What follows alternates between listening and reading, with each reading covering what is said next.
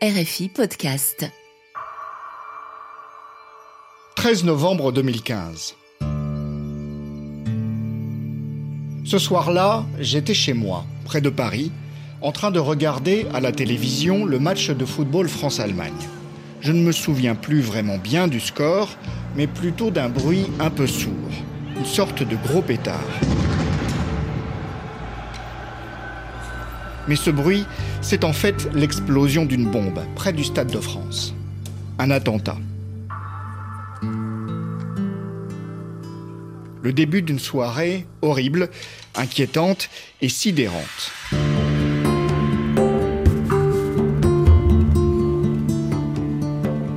Cette soirée, je l'ai finalement passée en écoutant la radio, en regardant les chaînes d'infos. Trois fusillades dans le centre de Paris, on les évoquait tout à l'heure. Ce vendredi 13 novembre 2015, c'est le Bataclan, le Carillon, le Petit Cambodge et le président François Hollande, la voix brisée par l'émotion.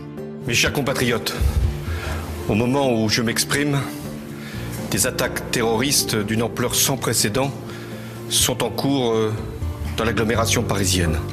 Il y a aussi dans mon souvenir des témoignages en direct à la radio. J'étais au concert avec ma mère.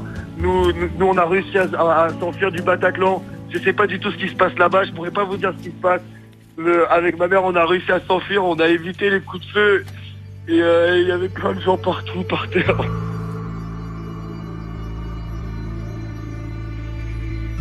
« 130 morts. Des centaines, des milliers de blessés, si l'on compte les victimes indirectes, invisibles, touchées physiquement et touchées psychologiquement. Je n'ai pas oublié. Comme le 11 septembre 2001. Personne n'a oublié. So you have no idea right, right Oh, there's another one. Another plane just hit. Right. Oh my God! Another plane has just hit. It hit another building. Flew right into the middle of it. Explosion. And right now, that yes, that was definitely looked like it was on purpose. À New York, Londres, Madrid, Bombay, Nairobi, Bamako, Ouagadougou, c'est souvent la même réaction collective et souvent un même schéma. L'unité autour des victimes, des rassemblements en hommage, des fleurs, des bougies, des messages, aussi sur Internet, par les réseaux sociaux. Et souvent aussi des réactions contraires qui disent on parle trop du terrorisme. Plusieurs années après, je pense toujours à cette atroce soirée du 13 novembre. Le procès de ces événements va commencer le 8 septembre prochain.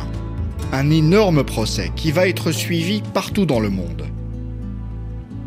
Comme beaucoup de mes proches, je fais partie de cette génération qui se dit ⁇ ça aurait pu être moi ⁇ Pour toutes les victimes, la terreur est la même, et le chemin pour se reconstruire est difficile du choc de l'attentat jusqu'au procès des accusés quand il a lieu.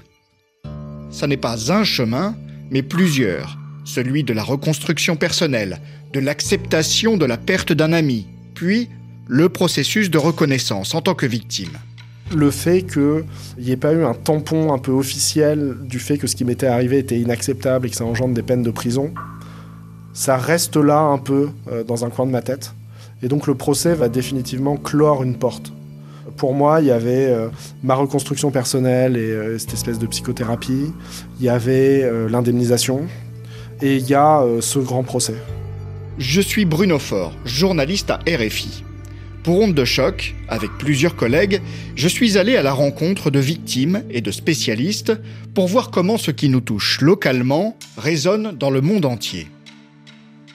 Pendant six épisodes, on va essayer de mieux comprendre la douleur de celles et ceux qui étaient sur place, la réaction de la société civile, des institutions au niveau national comme international, et finalement ce qui va se jouer dans la tête des victimes lors de ce procès tant attendu des attentats du 13 novembre 2015.